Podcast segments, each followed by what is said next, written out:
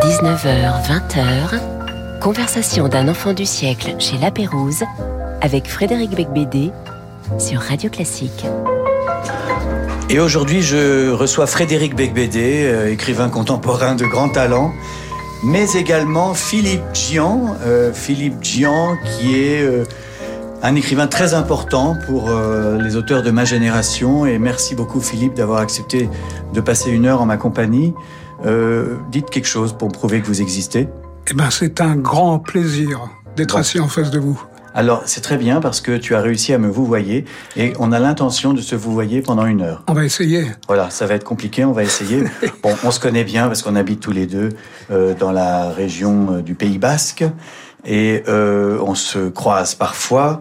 Mais euh, avant, bien avant de se connaître, euh, je vous lisais et euh, vous m'avez initié à beaucoup d'écrivains, notamment américains, mais pas seulement. Et donc, je, voilà, c'est un moment d'émotion et je suis très heureux de passer, passer une heure ensemble. Philippe Gian se dépense sans compter car son nouveau roman s'intitule ainsi, Sans compter, chez Flammarion. Tous les ans, vous publiez un, un constat désabusé sur la condition masculine. Vous êtes un peu le phare dans la nuit des hommes au bout du rouleau. Ah.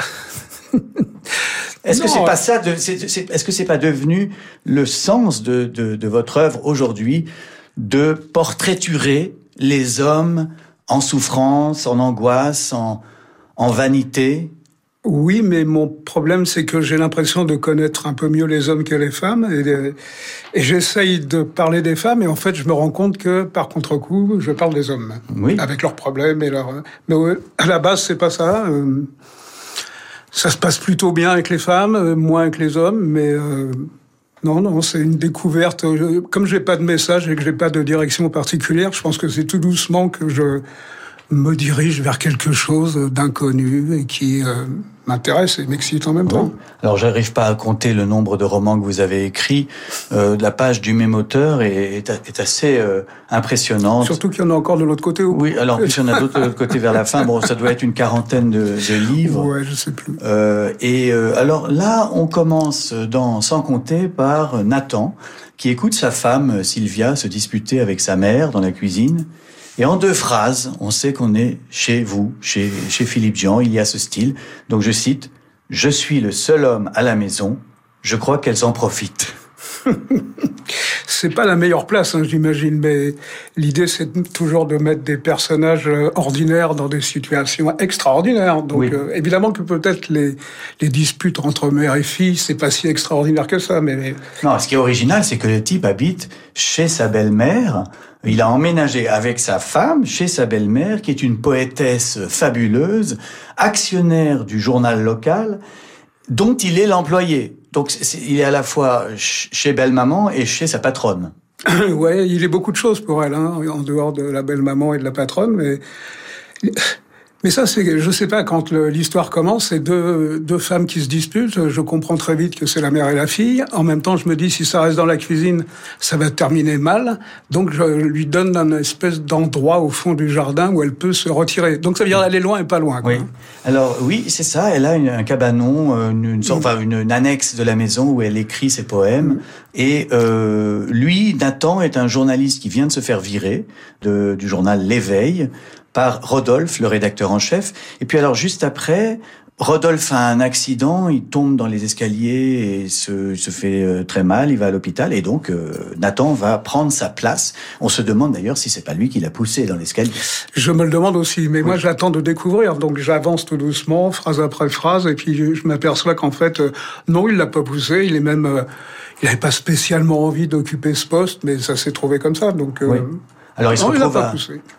Rodolphe lui a demandé d'enquêter sur une euh, randonneuse qu'on a retrouvée dans la forêt, quasiment morte de froid et de faim. Comme toujours dans vos livres, on ne sait pas trop dans quelle ville euh, l'histoire se passe, euh, mais il fait froid. bah, c'est l'hiver, donc euh, oui, il fait, froid, c'est pas l'horreur encore, mais il fait, il fait froid, oui. on n'est pas, on n'est pas au bord de la mer, c'est pas Biarritz, c'est plutôt, on dirait peut-être Annecy, je ne sais pas. Oui, c'est peut-être plutôt près d'un, il y a de l'eau. Je sais qu'il y a de l'eau, mais euh, non, c'est pas le bord de la mer, mais j'ai tellement fait les bords de mer déjà que j'essaie de me renouveler. je passe au lac. Je passe au lac. Alors, je, je note une, quand même une évolution de la forme chez vous, euh, les dialogues, par exemple, sont fondus dans la narration, sans tirer. Est-ce que c'est pour accélérer la vitesse euh, du récit?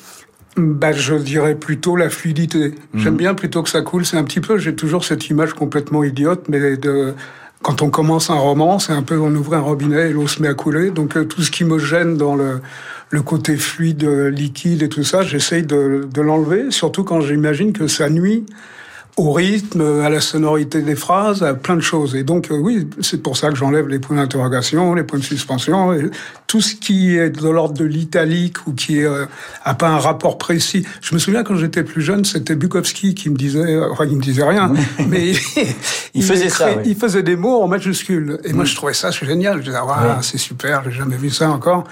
Et puis après, je me dis, c'est peut-être une faiblesse de mettre un mot en majuscule. Si on ne sait pas comment lui donner une intensité euh, particulière, c'est une faiblesse. L'italique, c'est une faiblesse. Le point d'exclamation, le point d'interrogation, c'est des faiblesses pour moi. Oui, oui, oui je comprends. Et, Donc, si je peux m'en passer. Hein. Oui, mais alors, non seulement vous, vous, vous euh, fusionnez les dialogues dans la narration, mais en plus, il n'y a aucun chapitre. C'est-à-dire qu'on lit mm. vraiment du début à la fin, et parfois avec des ruptures, euh, des mm. ellipses euh, qui sont assez hallucinantes. Le lecteur bah doit s'accrocher pour suivre. Bah, le problème, c'est que j'ai une espèce de mauvaise idée euh, de la page blanche et de, des paragraphes en me disant euh, c'est très bourgeois ça, d'avoir ce confort un peu je veux la belle page la page blanche je veux euh, ben non ça me sert à rien et je me dis si je laisse une ligne blanche bah, c'est une page blanche pour moi. Il n'y a pas besoin d'attendre pendant une demi-heure, tourner la page pour savoir ce qui se passe. Nous, on est dans la même chose, en fait. Et, Vous voulez rentabiliser le papier. Vous ne voulez pas gâcher du papier. Je veux qu'on dise de moi que je suis un auteur qui a un bon Écolo. rapport Qualité-prix. un bon rapport qualité-prix. Donc c'est un livre qui vaut 21 euros avec euh, comme nombre de pages 230, 240, 240 pages pour 21 euros. C'est tout à fait raisonnable. C'est un très bon rapport qualité-prix. Alors euh, Philippe Jean est mon invité pendant une heure. Nous sommes sur Radio Classique, mais là on va pas avoir l'impression euh, d'être sur Radio Classique car tous les choix musicaux de Philippe sont très originaux et n'ont pas grand-chose à voir avec la programmation euh, traditionnelle de cette radio, car euh, j'ai affaire à un rebelle. Alors, on commence par Simon Diaz, un chanteur guitariste vénézuélien, euh, mort en 2014, mhm. avec Tonada del Cabestrero. Ça veut dire quoi? Si. Tonada, c'est une espèce de chant qui était destiné plutôt à la population. Et le cabestrero, je crois que c'était une personne qui vendait des colliers pour les bœufs, pour les animaux, les trucs comme ça. Donc c'est pas du tout à nous que ça s'adressait. Mais ce type-là, il faut le voir. C'est-à-dire que quand je l'ai découvert après en photo, c'est Tino Rossi. Ah oui. Ah non, c'est le vieux gars. Il a des petites chemisettes à me repasser à manches courtes, mais il a une voix, j'en pleurais, quoi. Ah oui. Tellement c'est beau. je ne sais pas si vous avez eu l'occasion de l'écouter. On l'écoute, mais oui. Il y a on va une voix incroyable. Ah ben voilà. On va l'écouter tout de suite avec plaisir.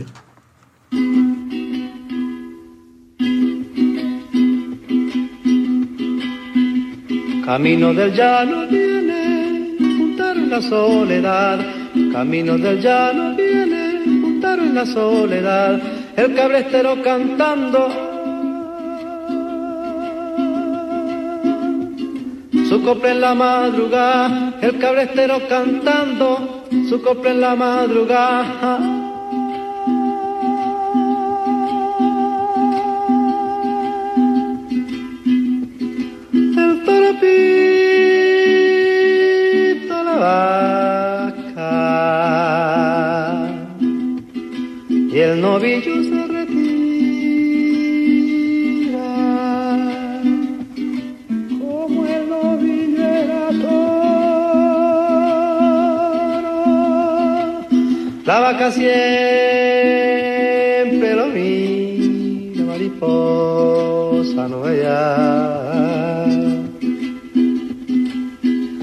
La luna busca la sombra y no la puede encontrar.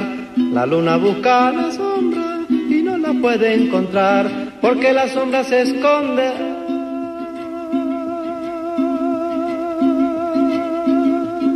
detrás de la madrugada, porque la sombra se esconde detrás de la madrugada.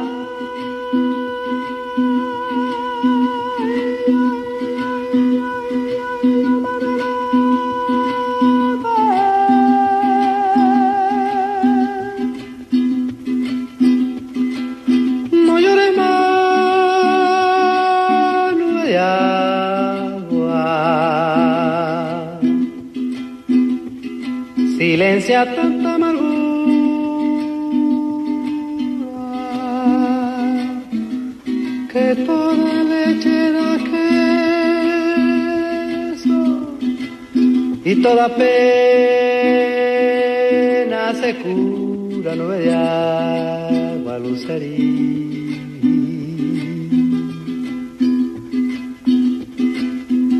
Ya viene la mañanita sobre el palmar, ya viene la mañanita cayendo sobre el palmar y el cabretero prosigue.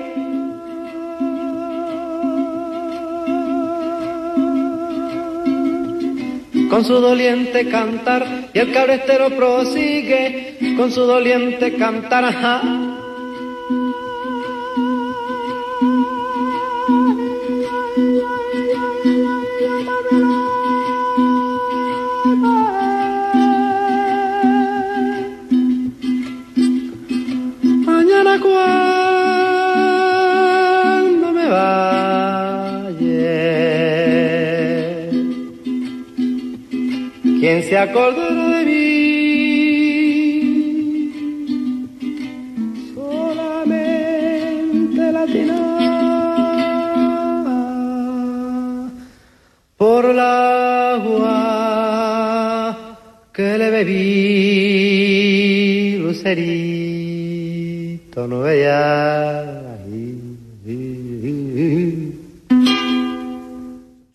sommes toujours avec Philippe Gian, immense idole qui a accepté de perdre une heure en ma compagnie. Euh, Philippe, je vais vous demander de lire un extrait de votre dernier roman Sans compter. Alors, je recontextualise la chose. Euh, Nathan, le héros, euh, est chez Nicole. Nicole, 61 ans, célibataire, qui est employé chez un sénateur et qui a mystérieusement disparu pendant une quinzaine de jours euh, en forêt, on ne sait pas pourquoi. Et alors là, il est tout seul chez elle, et puis il se passe euh, ça. Elle se colle alors un peu plus contre moi et me demande si ça m'embête. Je lui dis oui, ne fais pas ça, je suis marié. Je vous déplais, c'est ça? Non, la question n'est pas là. Ça vous aiderait qu'on regarde une vidéo? Je me mets à rire en pensant qu'elle a un sacré, que c'est un sacré numéro. Je souris en pensant que je tiens enfin quelque chose, de quoi m'éclairer, m'orienter. Le sexe se cache toujours quelque part, je le sais. Il est toujours là et il le restera. C'est lui qui mène la danse, je le sais. Je le croise à chaque fois dans mon métier. Je le sais et pourtant ça ne m'a pas effleuré. À présent, l'air froid, sévère de Nicole a volé en éclats. Son corsage s'est auréolé de sueur, son impeccable chignon a libéré quelques mèches folles comme des herbes. Je reste silencieux. J'attends qu'elle se, j'attends qu'elle relève la tête. Elle me glisse un coup d'œil, elle est pâle. Allons, dis-je, c'est déjà oublié. Comme le soir tombe, elle se penche et allume une petite lampe en, plâtre, en pâte de verre orangé qui ravive les couleurs sans rien brutaliser. Je comprendrais que vous ne vouliez plus me voir, déclare-t-elle d'une voix hésitante. Alors c'est intéressant parce que j'ai choisi ce, passage parce qu'on ne sait pas très bien ce qui s'est passé. Est-ce qu'ils ont baisé ensemble? Euh, Est-ce que c'était raté? Euh, Est-ce qu'elle l'a violé? Euh, lui? Ou bien est-ce que est-ce que est-ce que est-ce qu'il est impuissant? Et puis il faut attendre. Alors on est page 54. Mm. Il faut attendre la page 118 pour comprendre qu'il a fait une opération chirurgicale, une mmh. vasectomie mmh. foirée, mmh. et qu'en réalité, il est complètement impuissant. Il n'y arrive pas. Donc, euh, d'où d'où la situation d'embarras. Euh... Bah, d'autant que c'est un beau garçon. C'est-à-dire que d'un seul coup, il se retrouve avec euh, des tas de femmes qui veulent euh, approfondir un peu la rencontre qu'il aurait avec elle. Donc, oui, euh, alors j'ai trouvé gênant, ça. Oui, je me suis dit tiens, euh, Philippe, euh, son héros, il est, il a beaucoup de succès. C'est un peu agaçant même. Il- toutes les femmes veulent se le taper. Ah bah, sauf que lui, il peut pas donner une réponse euh, adéquate à la chose. Donc, il- non, c'est c'est quelque chose qui m'a intéressé parce que je me suis souvenu que dans les mes précédents romans, il y avait beaucoup, mais j'étais plus jeune. Oui. Il y avait pas mal de sexe et Ah donc bah. euh, j'en ai beaucoup parlé. Maudit Et- manège, voilà, eu plein zone érogène. choses comme ça. Oui. Et là, non, je me dis, bah, c'est bien, il est très beau, tout ça. Ben non, et ben lui, il peut pas. Et ça m'a amené une réflexion que j'ai trouvée qui lui convenait bien, à savoir qu'une fois qu'on a mis le sexe de côté, les choses s'arrangent d'un seul coup. Vous pensez, vous dites, le sexe mène la danse, mais finalement, quand il y en a pas, Non, mais il y a d'autres solutions que Oui. je découvre au fur et à mesure. Il y a pas longtemps, je lisais, euh, je crois que c'est dans le Monde, il y avait une dame qui s'occupe pas mal des relations hommes-femmes et qui disait, bah, il n'y a pas que la pénétration dans la vie. Ah, donc d'un seul coup, je me suis dit, bah voilà, super, voilà, tout va bien. Donc, oui, oui, c'est vrai. Oui, oui. on- donc non, mais c'est vrai que le, le sexe, ça gêne euh, pas mal de choses parce que je pense que quand on le met de côté, on arrive à, c'est comme une respiration, on ouvre une fenêtre et puis il y a d'autres choses qui vous intéressent. Donc Oui. on oublie un petit peu ce côté euh, séduction tout le temps à tous les niveaux. Mais ce qui m'a, ce qui, euh, pourquoi j'ai choisi aussi ce, pa- ce passage, c'est parce que en fait, ça montre euh, comment euh, vous fonctionnez. Euh, et donc j'ai dit, il n'y a pas de chapitre, il n'y a pas de dialogue, tout va très vite. C'est comme dans une série télé. Les informations sur les personnages sont distillées au compte-gouttes, euh, parfois dans un détour de phrase. Quand elles servent, à mon avis. Oui. Quand, quand j'en ai besoin, d'un seul coup, je me dis là, il faut que je donne une explication. Mais c'est tout. Oui, oui. Et j'essaye de pas être un scénariste quand j'écris un roman. C'est-à-dire ne pas donner d'indications qui ne serviraient qu'à un éventuel spectateur de la scène. hein. Oui, oui. Donc tant qu'il n'y a pas de raison euh, dans le dialogue qui dise à sa compagne ou à quelqu'un qui rencontre, ah tu sais, je suis impuissant ou j'y arrive pas, eh ben j'attends que ça soit un moment où on a besoin de savoir que ça s'est passé. Mais c'est lui qui décide de le dire. Mais ce que, ce que je me demande, c'est, ça demande beaucoup d'attention au lecteur. Le lecteur euh, sait, quand il lit un livre de Philippe Jean, qu'il, euh, que tout peut basculer. En fait, en un paragraphe, tout peut basculer à tout moment. Surtout quand on est chez vous. On doit être attentif. On doit se méfier de tous les protagonistes, surtout de vous. Bah surtout de moi, oui, mais c'est en même temps parce que je me dis que quand je lis et quand un auteur m'intéresse, je ralentis ma lecture pour bien goûter à tout, en me disant il n'y a pas des phrases en trop, il n'y a pas de blabla, il n'y a pas de, de gras. Alors je comprends que des fois ça, ça gêne un petit peu parce qu'on doit se dire il y a des gens qui n'ont pas envie de lire vite. Mais c'est pas non plus lire vite, c'est lire à son rythme, mais ça avance. C'est-à-dire que je vais pas vous embêter avec une histoire que j'aurais besoin de, de détailler. Je vais vous donner juste les, les éléments pour que vous compreniez qu'est-ce qui m'intéresse dans cette scène. Mais ça n'a pas toujours été le cas. Non. Euh, dans vos premiers romans, euh, vous preniez plus de temps et il y avait Mm. moins d'ellipses. Euh, c'est, c'est quelque chose qui s'accélère avec le temps ou, ou- ou simplement votre écriture évolue? C'est un peu tout. Hein. Moi, j'essaye d'être quelqu'un qui écoute et qui vit dans un monde particulier, à une date précise, et j'essaye de, de capter cette espèce de, de musicalité, si musicalité il y a. Comment traduire ce monde si on n'emploie pas le langage pour expliquer ce monde Oui. On peut plus expliquer le monde qu'on vit aujourd'hui comme si on écrivait au 19e, même s'il y avait beaucoup plus de détails, beaucoup plus de choses. Aujourd'hui, c'est, on vit différemment, on va vite, on a d'un seul coup, euh, on attend une réponse de quelque chose, ça sonne tout de suite dans la poche. Avant, il fallait attendre que la diligence arrive, ou je sais pas euh, non, non, on vit pas la même époque. Donc, faut- moi, je- ça m'intéresse, et c'est la langue qui m'intéresse, peut-être qu'on va y revenir, mais Bien sûr. c'est aller vers, euh, voilà, comment traduire au plus près. Mais c'est vrai que, par exemple, on se demande parfois ce qui est vrai, ce qui est faux. Euh, à un moment, par exemple, Nathan dit que sa femme l'a quitté. La page d'après, elle est en train de dormir euh, dans la maison. Donc on se dit, bon, il se fout de notre gueule, ou il n'a pas relu son manuscrit, ou au contraire, on est dans la tête d'un fou. Bah, je me suis longtemps demandé, mais je crois que tous mes personnages sont fous, moi. C'est parce que, non, mais c'est de ma faute, c'est parce que je les regarde d'une certaine manière. J'essaye toujours de regarder un petit peu de côté en me disant, j'invente rien. Toutes les histoires sont plus ou moins écrites, on pourrait réécrire euh, Roméo et Juliette si on voulait. Sauf si on fait un petit pas de côté et qu'on voit la même chose que tout le monde, mais d'une manière différente. Et j'essaye toujours de trouver qu'est-ce qui, a- qu'est-ce qui m'excite, qu'est-ce qui me plaît, qu'est-ce que j'entends, qu'est-ce que j'ai envie d'entendre. Et moi, j'ai l'impression euh, aussi, j'ai eu le même plaisir en fait à lire euh, Sans compter, euh, donc votre nouveau roman, que le dernier Bret Easton Ellis, parce qu'il y a aussi cette idée qu'on s'en fout de savoir ce qui est vrai et ce qui est faux. Bah, ce qui est important, c'est qu'on ne puisse pas lâcher le bouquin. Bah oui, mais qu'est-ce qui est vrai, qu'est-ce qui est faux, c'est toujours un peu compliqué de savoir est-ce que je dois faire confiance à l'auteur du début de A à Z et Surtout dans un roman. De toute façon, un roman n'est pas fait pour être vrai. Non, pas du tout. Mais en même temps, c'est moi, je, je connais jamais la phrase suivante. Oui. Je vais pas faire une situation en disant il faut que je prépare tout ça, ça va arriver. Ça doit arriver, ça arrive. Ça doit pas arriver, ça arrive pas mais ne pas perdre cette espèce de, de, de rythme. C'est un peu comme le truc du battement de cœur. Un peu. Alors, il y a des gens qui ont le cœur qui bat très très vite, d'autres plus lentement, mais il n'empêche qu'on suit un rythme qui correspond à son à sa présence au monde. En fait, on est, voilà, je, voilà, c'est comment je pense, comment je et je pense aussi qu'il faut toujours. Enfin, moi, je dis ça parce que j'anime un petit peu des ateliers d'écriture. Je leur dis, mais putain, écrivez les livres que vous avez envie de lire. Envie de lire, oui, c'est le conseil Moi, j'ai envie de lire ce genre de trucs. j'ai envie d'être, euh, de pas savoir. J'ai envie de m'amuser. J'ai envie de plein de choses. Et, et voilà, j'écris pour moi. Il, vaut mieux d'ailleurs.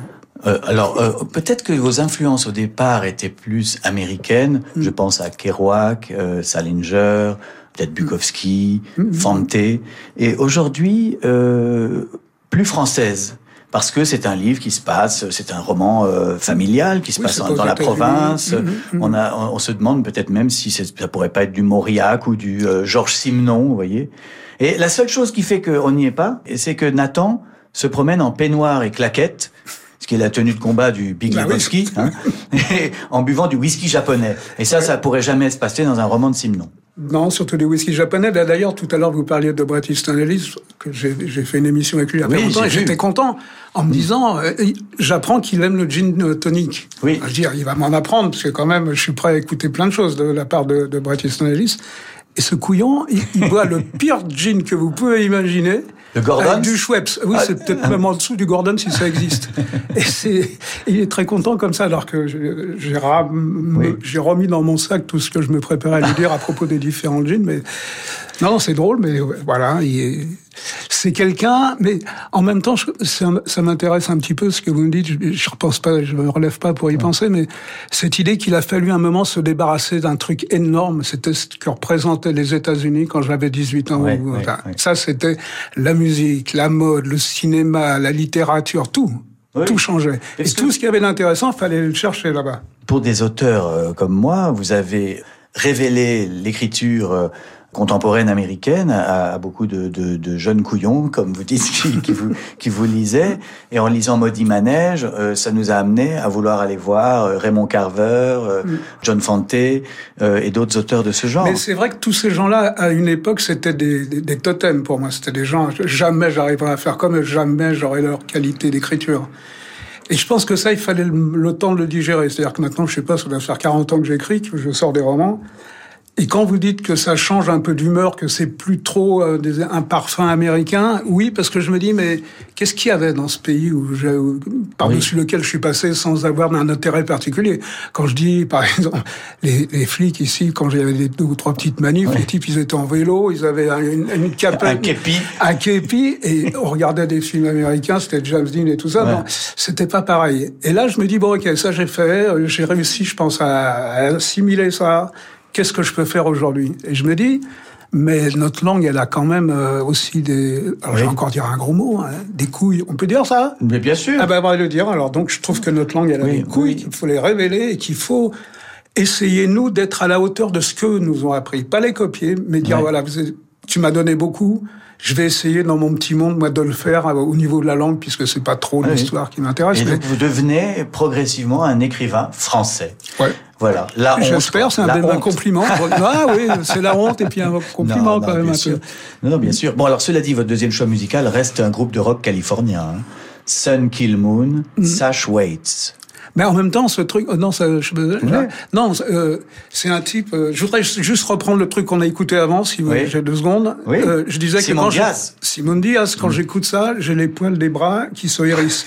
et en général, quand je fais des télés, je peux montrer que les poils se hérissent ah, là. Ça marche vraiment. Oui. On sait pas, mais je pense qu'il y en a beaucoup qui ont eu les poils qui se hérissaient. Maintenant, l'autre, l'américain, ce qui est un Écossais d'ailleurs à la base, mm -hmm. c'est euh, si j'ai bien saisi le morceau que vous alliez passer, celui dont vous citiez le titre là. Sash Waits. Ouais, c'est ces espèces de poids euh, qui pendent aux fenêtres euh, là-bas aux États-Unis pour pas que ça fasse guillotine et tout ça. Mais c'est en même temps un type qui est euh, c'est pas un, un, genre musical, c'est un type qui m'amène tout. C'est-à-dire qui m'amène une espèce de d'écriture incroyable, c'est sa vie, mais de tous les jours, de tous les instants qu'il écoute, qu'il rencontre et tout ça. Et il y a une espèce de manière de me mettre en avant que je trouve c'est ce que je regrette des fois en disant oui, quand je fais des, des trucs, des, des, textes de chansons, c'est pas de la poésie. Lui, c'est de la poésie. C'est une certaine poésie qui demande de la musique et d'une voix, mais c'est de la poésie. C'est super beau ce qu'il chante. Voilà. Alors, euh, chers auditeurs, vous êtes quand même sur Radio Classique, mais c'est pas tout à fait euh, Debussy. C'est autre chose. C'est un autre. Voilà.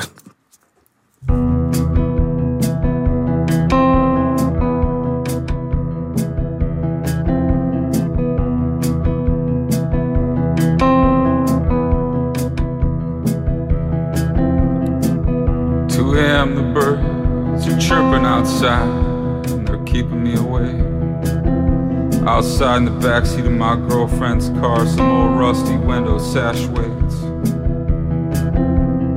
Left over from the renovation down below, the old Chinese lady recently died.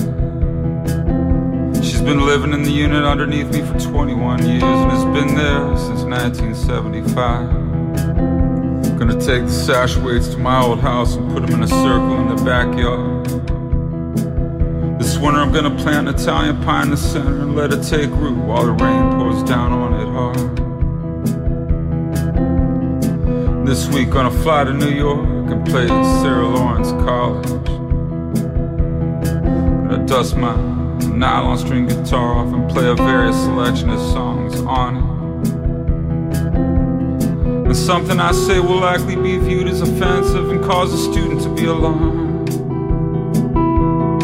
Or if a college girl is nice to me and I speak to her, it might be misconstrued and I won't be pardoned. Will nearby voyeuristic blog read purposefully too deeply into it? Go home, report it on cyber, and tug on his dick and wait for hits. Oh, sweet tonight is quiet and the birds outside sing, sing, sing, sing, sing, sing. I'm still high from last night. I played with my old friend David nice girls accompanied us on strings. And afterwards, we rushed off to see Garland Jeffrey.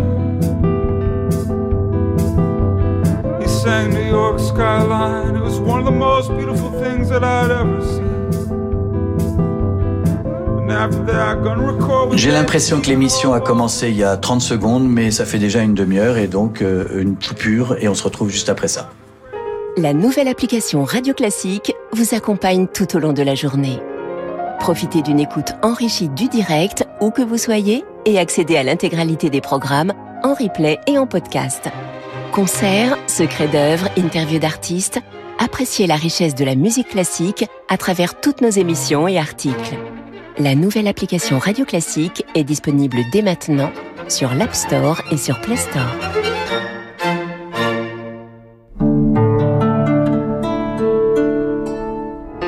Angers Pianopolis, un nouveau festival de piano à Angers dans des lieux et des jardins d'exception du 18 au 21 mai. Alexandre Kantorov, Aurélien Pascal, Bertrand Chamaillou, Yaron Herman, William Christie et Justin Taylor, Carole Beffa, Philippe Cassard, Nathalie Dessay et bien d'autres artistes. Dans la douceur angevine, le piano dans toutes ses dimensions, du classique au jazz en passant par la chanson. Angers Pianopolis, du 18 au 21 mai. Ferrer passer trêve, trop cool de te voir. Je me sentais un peu seule au fond de ce placard. Toi aussi, t'ont remplacé euh, Oui, ma petite bouille noire. Par un nouveau, soi-disant qui repasse plus vite. Oh la loose Je te ferais bien un thé, mais je suis débranchée. Oh là là, on sert vraiment à rien ici. C'est sûr, mon fer. Et pour l'ambiance, on repassera. Ne gardez pas les appareils électriques que vous n'utilisez plus. Faites-en profiter un proche ou donnez-les à un réseau solidaire. Trouvez votre point de collecte sur écosystème.eco. Écosystème, recycler, c'est protéger. Et si vous assistiez au meilleur de l'opéra en une soirée Radio Classique vous attend à la folle soirée de l'opéra. Venez vivre l'émotion des chefs-d'œuvre de Verdi, Mozart, Bellini, Offenbach. Un fabuleux concert où les plus beaux airs rencontreront les plus belles voix. La folle soirée de l'opéra, un concert radio classique animé par Jean-Michel Duez les 30 juin et 1er juillet au Théâtre des Champs-Élysées à Paris. Réservé au 01 49 52 50 50 ou sur théâtrechamps-élysées.fr. Bonjour, c'est Alain Duo. Avec Radio Classique et à bord d'un yacht ponant au design raffiné, je vous invite au deuxième festival lyrique en mer. Des artistes de haut vol, la révélation Alexandra Marcelier, le ténor Valentin Thiel, la nouvelle Carmen Héloïse Mass, le baryton Alexander York et au piano Antoine Paloc pour la Traviata Werther Carmen et un hommage à Maria Callas pour son centenaire. Réservez votre croisière Ponant Radio Classique au 04 91 300 888 sur ponant.com ou dans votre agence de voyage. Jusqu'à 20h, conversation d'un enfant du siècle chez La Pérouse avec Frédéric Becbédé sur Radio Classique. Je peux reparler Oui, mais tu peux parler maintenant. Ah ben non, Euh, juste vous, pour dire vous, que- pardon, vous pouvez Oui, parler, oh on, Gian. se- on se connaît pas bien encore, mais Non. comme ça se passe bien d'un seul coup. euh. Non, non, ce type-là, en fait, il s'appelle Marc Kotzelek. Et le morceau qu'on a écouté s'appelle, il, chante euh, avec un autre groupe qui s'appelle Sun Kill Moon. Voilà. C'est juste pour que les gens qui seraient éventuellement intéressés pour écouter ce type-là sachent qu'il il s'appelle Marc Kotzelek et qu'il a un autre groupe qui s'appelle Sun Kill Moon. Sun Kill Moon, donc euh, beaucoup, le, euh, le soleil qui tue la lune, et ce qui est assez violent comme nom. Bien, alors donc on est là pour parler de Sans compter, le nouveau roman de Philippe Gian. Philippe Gian, maintenant vous êtes un peu comme Amélie Nothomb. Chaque année il y a un livre, chaque année une livraison. Dans euh, un chapitre, euh, la hum, femme d'un sénateur euh, revient avec un chien, un coton de Tuléar. C'est un chien, genre de petit chien poilu tout blanc. Là, je me dis, non, mais- Je cherchais un truc moche. ah oui, là, franchement. Non, mais je me dis, mais qu'est-ce qui se passe, quoi? Déjà, Philippe Dion est maintenant écrit comme François Mauriac, et ça se passe en France. Et puis, en plus, il y a un petit chien-chien, là. Je me dis, mais qu'est-ce qui se passe? Il est devenu fou. Heureusement, à ce moment-là, Nathan commence à voir des feux follets partout. Il est visiblement totalement défoncé, ou insomniaque, ou malade mental. Mais il adore ce, ce coton. Ah, au début, ça se passe mal. Il dit si je veux pas avoir d'enfant, c'est pas pour avoir un chien. Oui, c'est vrai. euh, Oui, il a fait une vasectomie, c'est pas pour... Voilà, donc euh, oui. Et, Voilà. euh, et c'est affreux hein, comme chien. C'est encore les bichons, c'est moche parce que ça a l'air à couillon. Là, ça a l'air de rien. Je trouve un coton de tuléar, c'est une espèce de boule blanche, on voit pas bien les yeux ni rien. Donc il en veut pas au début. Mais ça va se passer plutôt bien entre eux. À Oui. la fin, le chien va pouvoir ouvrir la fenêtre de la voiture et mettre de la musique. Donc euh, ça va. C'est quand même assez, intéressant, il est, l'animal. je sais pas, il est pas complètement stupide, Oh ce non, chien. non, là, là, non. Non, mais je veux dire, ce qui m'intéresse, c'est qu'au fond, dans votre évolution euh, littéraire, aujourd'hui, on est beaucoup plus proche euh, d'un film de Chabrol que de Tarantino. On est plus proche de Jean-Paul Je Dubois. préfère Tarantino que Chabrol. mais C'est. Oui, mais alors, je dirais alors peut-être un, un film de euh, Claude Sautet, mais monté par Tarantino, parce que le Ah, montage est toujours très très euh, rapide. C'est-à-dire que c'est à la fois un roman sur la bourgeoisie de province, mais en même temps formellement complètement expérimental. C'est ça qui fait l'originalité de ce livre. Je- Oui, ben, je pense que c'est peut-être parce que c'est ce- genre d'histoire qui m'intéresse et parce qu'il y a des, des- des- il y a des choses trappes, il y a des choses qu'on connaît pas, il y a des choses qu'on comprend. Et lui, il- a priori, il, vit dans son monde. Donc, des fois, la vision qu'il a de ce monde n'est pas vraiment la bonne. Mais j'aime bien ça. Et c'est encore une fois, c'est ça, c'est écrire les livres que j'ai envie de lire. Je me souviens que quand euh, vous êtes, on vous a découvert avec 37 de le matin, c'était en 1985. Vous, enfin, une partie de votre légende venait du fait que vous avez écrit ce livre dans la guérite d'un péage à La Ferté-Bernard. mais je me suis dit, mais comment peut-on écrire dans un péage parce qu'on est constamment dérangé par les bagnoles? Euh, je peux vous dire exactement ce Oui, qui se passait, oui. c'est que je n'étais pas sur la grande sortie de l'autoroute. J'étais dans une petite bretelle parce que l'autoroute n'était pas terminée. C'était la sortie de la Ferté-Bernard. Je travaillais qu'en occasionnel, donc on m'appelait la nuit. Oui. Et la nuit, j'étais tout seul dans une boîte. Je voyais peut-être trois voitures dans la nuit. Ah, et on m'avait permis de... Parce que moi, les mots croisés, ça va bien cinq minutes. Oui. Écouter la radio, ça va bien dix minutes. Mais après, je fais quoi? Et on m'avait dit, mais si tu veux, tu prends une machine à écrire, si c'est ça qui t'amuse. Oui, oui. Et j'ai dit, ah bah, ok. Donc toute la nuit, dans une espèce de guérite, euh, trois bagnoles qui passent, euh, une espèce de mystère autour, euh, et moi qui suis en train de taper comme un idiot avec deux doigts. Oui. Non, Ah, c'est comme ça, c'était, oui, c'était un, un bon Alors, plan. j'ai- jamais connu les, les fils de Oui, bagnoles. c'est ça que je me disais. Je me disais, mais c'est bizarre. Bizarre parce Non, que non. moi les péages, je vois toujours des files d'attente et je me dis Non, on, est constamment, on peut pas se concentrer. Bon bref. Alors après, euh, donc il y a eu cette période de le- l'auteur euh, culte euh, que vous êtes euh, toujours, fortement influencé par, on l'a dit, les écrivains américains. C'était chez Bernard Barrault. Et puis ensuite vous êtes allé chez Gallimard. Vous êtes devenu un romancier plus psychologique et torturé euh, de Sotos 1993 à Vers chez les Blancs en l'an 2000. Puis il y a eu cette série Doggy Bag, une sorte de sitcom littéraire qu'on aurait pu intituler Desperate Husbands. Oui. Euh, C'était chez. Julliard.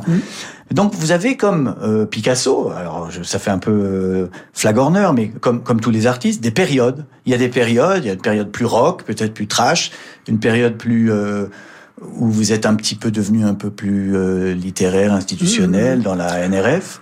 Et puis après, ce feuilleton qui finalement est toujours un peu le, le- le même aujourd'hui. Les, les Desperate Husbands sont toujours vos personnages désormais. Mais en fait, l'évolution, elle vient d'un truc tout bête, c'est de vieillir. Ah oui, oui. J'écris pas aujourd'hui que j'en ai 72 ou 73, je sais pas, je compte plus, comme j'en avais, la vision que j'avais du monde quand j'en avais 30. C'est évidemment que bah, j'étais certainement plus attiré aujourd'hui par l'écriture qu'à l'époque où c'était plus... Attiré par les jeunes minettes à l'époque. Je m'amusais plus. Oui, oui, mais non, mais c'est. Mais non, mais c'est ça, c'est la découverte du monde. Oui. On le découvre pas et on le ressent pas de la même manière quand on a 20 ans Bien que sûr. quand on... Mais vous parlez très bien de la paternité d'ailleurs dans, dans vos derniers romans, les, je sais pas, les, les cinq derniers. C'est toujours un peu l'histoire d'un père euh, qui comprend plus ses enfants ou qui a peur pour ses enfants, euh, qui cherche son fils perdu. Bah, je crois qu'on se cherche soi-même et qu'on recherche l'innocence qu'on avait peut-être connue à un moment et savoir est-ce que c'est la même innocence qu'on qui trouve. Aujourd'hui, j'ai l'impression que moi, quand j'avais 18 ans, je ne sais pas, euh, je travaillais chez euh, de- je sortais de la fac, je disais, je veux bien travailler un mois, mais pas plus, parce que ça me paye, ça me paye le billet pour aller là-bas et Ouais. écouter des trucs qu'on pouvait pas écouter en France. D'où Bernard Lenoir et tout ça, avec ses imports et tout ça. C'est, ben voilà, c'était des périodes de ma vie où je découvrais beaucoup de choses et, et, je, et je me demande, on arrive à un moment euh, de, de, de sa vie quand on a dépassé la soixantaine ou quoi. a- ce qui est intéressant, c'est un espèce de regard sur ce qu'on était et comment on en est arrivé là. Oui. oui. Alors est-ce que c'est bien ou est-ce que c'est mal? Mais il y a cette réflexion forcément.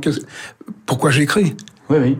Non, mais c'est vrai que tous les livres, euh, enfin, si on veut, comment dire, si on lit toute votre œuvre, on a l'histoire de, au fond, comment les post-hippies révoltés sont devenus des grands-parents angoissés. Ah bah tout à fait. ouais. ah oui, bien sûr. Mais justement, il y a peut-être un regard à trouver. Est-ce que c'est simplement des hippies angoissés? Est-ce qu'il y a autre chose? Non, Oui. mais ça, ça, ça, ça met de- des grains, ça me donne du grain à moudre. Oui, oui. Alors, il y a ce livre quand même qui était euh, assez important en 2012, qui s'appelait Eau, couronné à juste titre par le prix interallié.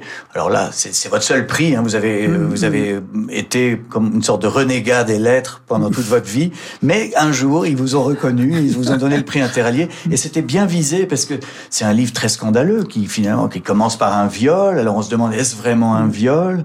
Euh, Michel affirme avoir connu pire avec des hommes qu'elle avait librement choisis.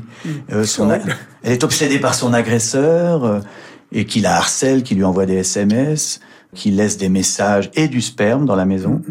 Et, euh, et pourtant, elle ne porte jamais plainte. Euh, C'est un livre très très euh, Oui, oui, non, incorrect. En même temps, c'était une vraie réflexion. Je pense qu'on a beaucoup, nous, écrivains, et même pas euh, forcément des, des écrivains, mais qu'est-ce que c'est que se faire violer quand on est une femme C'est un vrai mystère. Je sais pas. Est-ce que il y en a qui vous disent oui, mais c'est parce qu'elle aime bien ça quand même. D'autres qui disent non, non, c'est parce qu'elle est figée, elle peut plus bouger. Il y en a d'autres qui, je sais pas. Oui, je on sais sait pas, pas. ce que c'est. Enfin, en même temps, attention, hein, attention, c'est quelque chose de très grave ce que vous dites. Oui, Euh, euh, je ne- n'endosserai pas la responsabilité de ce mystère.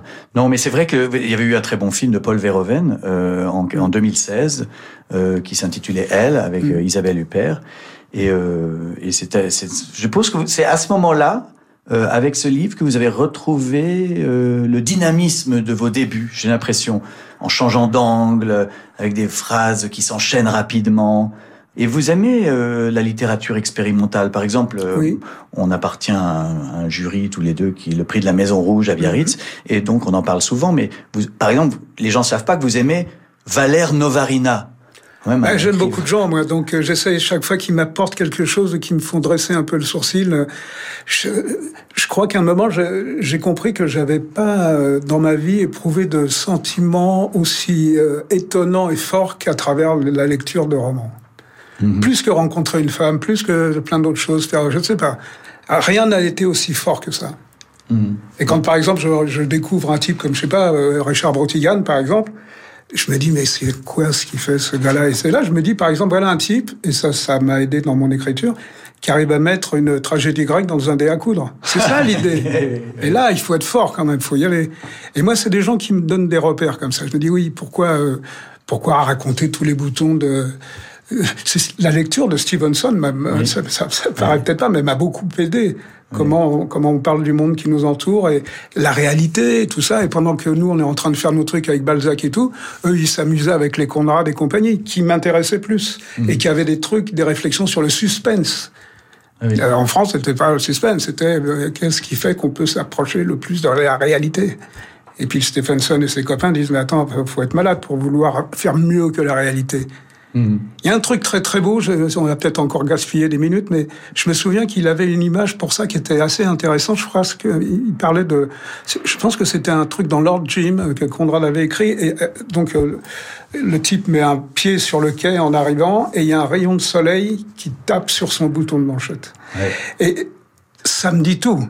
Ça me dit comment il est habillé, ça me dit le genre de personnage et tout. Et ce truc-là n'existe pas en vrai.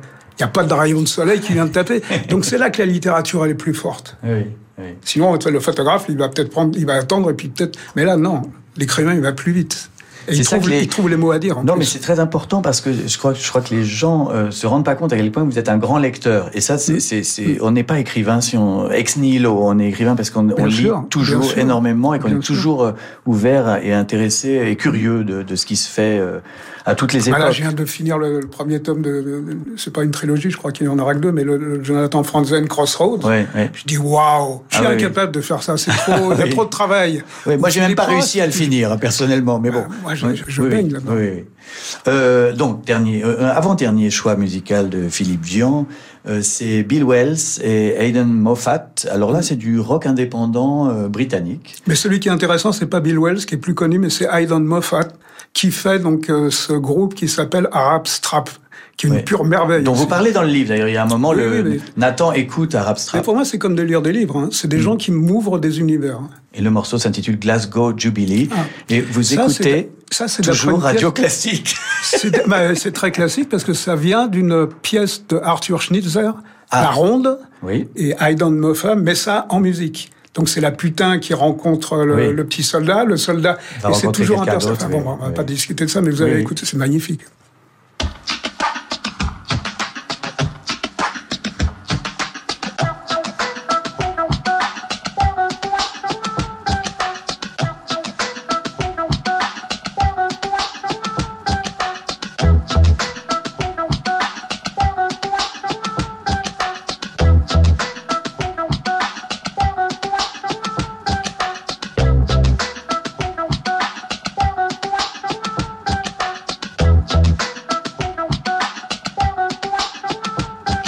Could all be dead tomorrow, says the whore to the hero.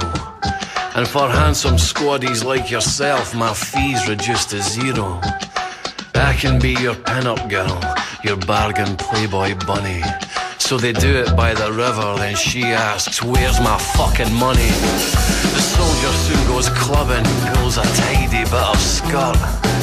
He pumps her in the car park, but no sooner has he spark than he says, I'm going back inside, the night's still young for me. The girl says, go and get your wife, and by the way, my name's Marie. Marie's at work the next day, and her boss is being sleazy. She's always known he spies on her, and he's always known she's easy. So she lets him fuck her during lunch, surrenders to his will. Then he fucks off to the pub, and she starts fiddling the till. The boss meets a married woman, sneaks her up into his flat. As she lets him take her dress off, she says, Aren't we here to chat? But the boss can't get it up. He claims his passion is too stressful. But soon he gets a second wind, and this time he's successful. That night in bed, the married woman gets a big surprise. As her rarely frisky husband grunts and thrusts between her thighs. He says her sanctity is sacred. Forget all those women prior. Merci Philippe Jean de faire connaître aux auditeurs de Radio Classique euh, des, grands compositeurs modernes comme euh, euh, Bill Wells et Hayden Moffat, donc Glasgow Jubilee, on vient d'écouter. Donc je vous rassure, la, semaine prochaine on passera Mozart, Bach, Beethoven et leurs copains. Mais c'est spécialement pour Philippe Jean. Alors maintenant Philippe, on fait une, sorte de jeu dans l'émission. Chaque semaine, ça s'appelle Devine tes citations. Je vous lis des phrases de vous et vous devez me dire dans quel livre vous avez écrit ça. oui, il y en a 40, c'est pas évident. Mais la première, euh, la, la- la première phrase est facile à deviner, je pense. Donc, je resitue. Il y a un personnage euh, d'apprenti écrivain qui reçoit une lettre d'un éditeur. Votre écriture évoquant pour moi à bien des égards les signes avant-coureurs de la lèpre, c'est avec un dégoût profond que je vous retourne cette fleur nauséabonde qui vous est apparue comme un roman. Je déplore toutefois que cette chose ne puisse retourner dans un endroit qu'elle n'aurait jamais dû quitter. Je veux parler d'une zone marécageuse de votre cerveau. C'est pas du bec BD, là, mais c'est. euh, oui, c'est 37.2. ça. 37 de le matin, 1985. Vous avez galéré pour être publié. Euh, vous avez Bah, travaillé pas, pas vraiment, en fait. Non non, parce que j'ai pas. euh, tout ce que j'ai écrit, ça a toujours été publié, tout de suite. Ah bon Bah alors, euh, Ah donc bah oui, non, ça, c'est- de la fiction alors. Bah ouais. N'avez pas reçu de lettres comme ça? Non, sauf qu'il y avait un refus de Gallimard qui était euh, on adore ce que vous faites, mais vous vous placez délibérément en dehors de la littérature. C'est génial Oui, un compliment. fait, c'était pas un compliment, mais. Non, mais oui. Voilà. Mais non, mais c'est vrai que vous- parce que vous avez travaillé comme magasinier chez Gallimard Ouais. avant d'être publié par Bernard Barrault. Voilà, c'est lui qui vous a découvert. Alors une autre phrase. Quelle plus grande folie pouvait-on imaginer que de passer sa vie derrière un bureau, alors que la seule chose vers laquelle doit tendre un individu normal, c'est la liberté, pas la prison à vie. Et les neuf dixièmes des boulots aujourd'hui sont pires que des cachots humides, puant la pisse et la désolation. Je sais pas. C'est le livre suivant, Maudit Manège. Ah bah d'accord. 1986. Non mais je vous lis cette phrase Oui, oui. parce qu'elle a vraiment changé ma vie. Ah bon, d'accord. Je vous non, mais- assure. Moi j'ai lu ça, je me suis dit putain, je vais quand même pas aller m'enfermer toute ma vie dans un cachot puant la pisse et la désolation. J'avais pas envie d'aller au bureau. C'est votre faute. Oui, j'aurais un truc à vous lire après. Ah ben, allez, on m'a demandé un petit truc comme ça qui m'est revenu parce qu'on m'avait demandé pour faire des émissions euh, euh, de qu'est-ce que vous pourriez écrire sur le monde et tout ça. J'ai dit j'en sais rien, j'ai rien à écrire sur le monde, mais j'ai retrouvé deux ou trois petits trucs que j'avais écrits dans je sais plus lequel de mes livres, mais je trouvais que c'était euh, à la fois par rapport à l'écriture, mais par rapport à comment euh, quelle attitude dans la vie. Et c'était des petits conseils qu'il avait donnés. Alors je ne vais pas donner de conseils, mais voilà ce que j'avais écrit. Alors voilà ce qu'il dit à cette femme qui écrit. Il dit, je vais te donner quelques petits détails, quelques petits conseils. Et il lui dit, ne t'occupe pas de ce que l'on écrit sur toi, que ce soit bon ou mauvais. Évite les endroits où l'on parle des livres. N'écoute personne. Si quelqu'un se penche sur ton épaule, bondis et frappe-le au visage. Ne tiens pas de discours sur ton travail, il n'y a rien à en dire. Ne te demande pas pourquoi ni pour qui tu écris, mais pense que chacune de tes phrases pourrait être la dernière. On a enfreint euh, quatre des conseils que vous donnez là, hein, parce Ah bon qu'on est en train de parler ensemble. Oui. On a, on a tout faux, on a tout faux. Et en plus, il y a les sirènes de la police qui viennent euh, nous arrêter pour, pour, Oui. pour nous Arrêtez, mettre les arrêtez, menottes. arrêtez-le. Voilà, arrêtez-le, il délire. Ouais. Alors, mais Ah bah, ah oui, carrément, là, ça devient violent là. On va, on va y avoir. Écoutez, je, je, je tends le micro vers la fenêtre. C'est incroyable, on est dans un livre de Philippe Jean pour de vrai là. Donc, euh, une autre citation de vous. Je ne t'entends pas très bien, il y a si longtemps. D'où m'appelles-tu? D'où vient ce besoin si pressant de m'écouter soudain? On enterre ceux qui meurent, on garde les bons moments. J'ai eu quelquefois peur que tu m'oublies vraiment. Ça, c'est une chanson, c'est Tu ne me dois rien. C'est Tu ne me dois rien, composé pour Stéphane Escher en 1991.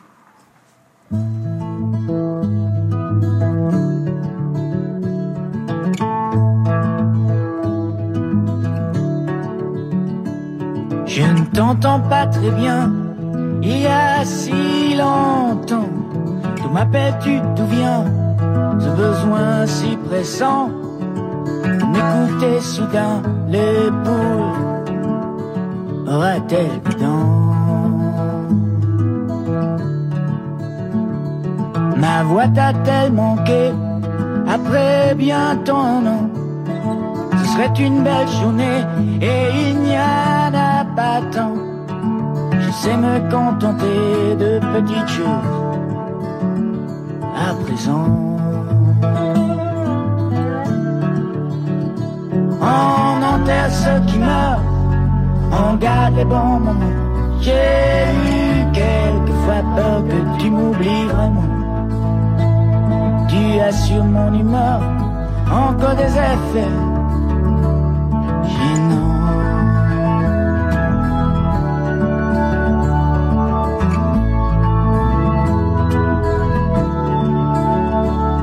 Rien. J'ai eu mal chien à me faire à cette idée, à l'accepter enfin. Est-ce qu'au moins tu m'en sais gré Chacun poursuit son chemin avec ce qu'on lui a donné. Mais toi, toi, tu ne me dois rien.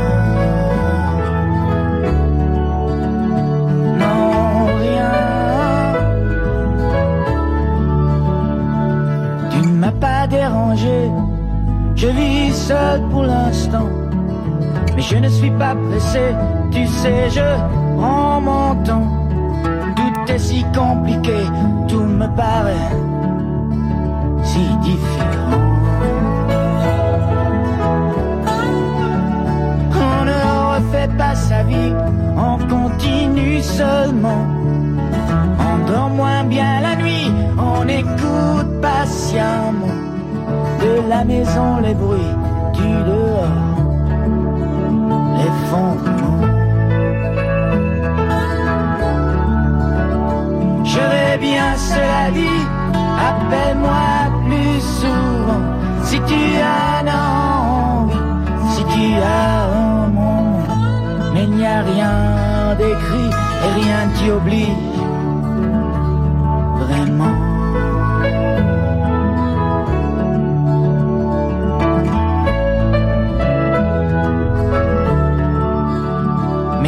rien.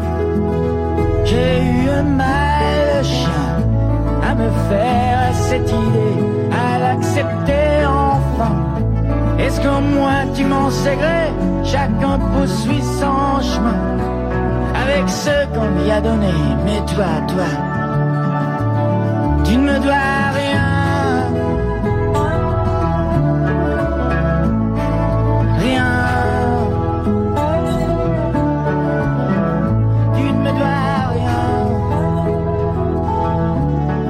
Philippe Jean, vous avez écrit les paroles de cette chanson et de beaucoup d'autres chansons de Stéphane Escher. Vous avez souvent raconté euh, votre méthode de composition. Euh, en gros, vous composez des mélodies chez vous avec les paroles, bien sûr. Sauf que Escher ne garde pas la mélodie. Heureusement, je suis un très mauvais musicien, je connaître trois, autres, trois accords de guitare, mais ça m'aide parce que je répète les mêmes accords et tout ça, et j'écoute, euh, a- est-ce qu'il y a un rythme qui vient, est-ce qu'il y a quelque chose, et d'un seul coup, ça me, me guide. Mais le, le truc que je fais jamais, je l'ai fait une fois, c'était pour euh, pas d'amis comme toi, quoi.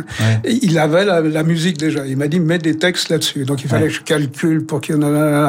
Maintenant, j'ai dit, on a terminé, je t'envoie des textes, tu fais ce que tu Ah, tu veux avec, mais tu ouais. me demandes pas de... Oui, c'est comme Ber- Bernie Taupin avec euh, Elton John. Il, Bah voilà. il- il- il écrit les textes et Elton Qu'elle trouve les musiques. Bah voilà. Ça marche depuis que- quelques années.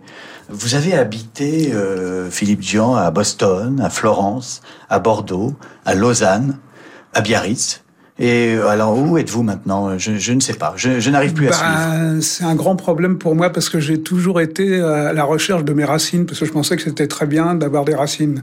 Et j'avais toujours à l'époque où j'étais au lycée, même en fac, euh, les vacances arrivaient, les types disaient je rentre chez moi. Et moi je disais je- c'est où, C'est où chez moi? Et Qui ouais, suis-je? J'ai pas de, pas de racines. Oui. Euh, je peux vous poser une question indiscrète. Euh, Mm. Après tout, euh, voilà, on se connaît un peu. Vous avez vendu des millions et des millions d'exemplaires de vos romans, mais vraiment énormément. Et vous êtes toujours dans la dèche. Qu'est-ce qui s'est passé? Parce que c'est plus intéressant d'être dans la dèche que d'être dans le confort d'un bon fauteuil et tout. Moi, je veux que ma vie ressemble à ce que je vis un petit peu. C'est qu'on soit tous, euh, ce qu'on disait au début de l'émission, à savoir, euh, tout peut arriver tout de suite, n'importe comment. Mhm. Et là, je trouve que c'est excitant parce que quand je dis, par exemple, dans le petit truc que je vous ai lu là, pense que ta dernière phrase, euh, Oui, pense que la dernière phrase que tu vas écrire sera peut-être la dernière. C'est parce que j'ai une espèce d'image comme ça, comme je travaille euh, souvent derrière un bureau. Je me dis, un de ces quatre, ça va m'arriver. Je vais avoir un, un, un AVC ou un truc comme ça, donc je vais tomber la tête sur euh, la feuille que je suis en train d'écrire. et j'ai intérêt à ce qu'elle soit bien, parce que t'as vu le dernier truc qu'il a fait, comme c'est naze? Alors sinon, ça peut être la belle phrase, on dit, waouh, dommage qu'il soit Oui, c'est mort. vrai. Écrire toujours comme, euh, Ouais. chaque livre comme si c'était le dernier. Mais ouais, parce que faut, faut que ça, faut qu'on ait envie, il faut que ça nous fasse un peu Ouais. plaisir quelque part. Vous avez influencé énormément d'écrivains. Euh, Je parlais de moi-même avec narcissisme, mais vous avez influencé sans doute Nicolas Mathieu, Virginie Despentes, peut-être Michel Houellebecq, euh, Je sais pas. euh, Enfin, sûrement Jean-Paul Dubois, je pense. Ça, je me sens plus proche de. J'aime bien ce qu'il fait, euh, Jean- Oui. Jean-Paul Dubois. Donc, euh, non, non, mais c'est pas influencé. Je me rends pas compte si. Moi, je suis tout le temps influencé. Donc, euh, peut-être. Mais c'est comme Léonard Cohen que j'adore et qui disait à un moment, il faut qu'on soit des passeurs. Mais Alors, ça veut pas dire qu'on a beaucoup de talent, mais ça veut dire que quelque part, on a donné quelques petites clés qui permettent aux autres d'avancer. Peut-être mieux et d'une manière plus intéressante que nous, mais on doit faire cet effort-là de dire, voilà, voilà ce que c'est d'écrire, voilà ce que c'est de regarder le monde en faisant un pas de côté. Voilà ce que c'est. Donc, en, en tant qu'écrivain, nous sommes des truchements. Tout à fait. Ce sera le mot de la fin. Voilà, très beau Merci. mot de la fin. Merci beaucoup, cher Truchement. Je suis très fier d'avoir reçu euh, Philippe Truchement euh, ce soir. Merci à toute l'équipe. Euh, Merci à vous, Philippe Gian, Philippe Gau pour la production, Louis Roueche à la réalisation, Jérémy Bigori pour la programmation musicale. Dans un instant, le journal du classique avec la mythique Laure Maison. Et puis, on se retrouve la semaine prochaine, vendredi, 19h. Bon week-end, lisez bien.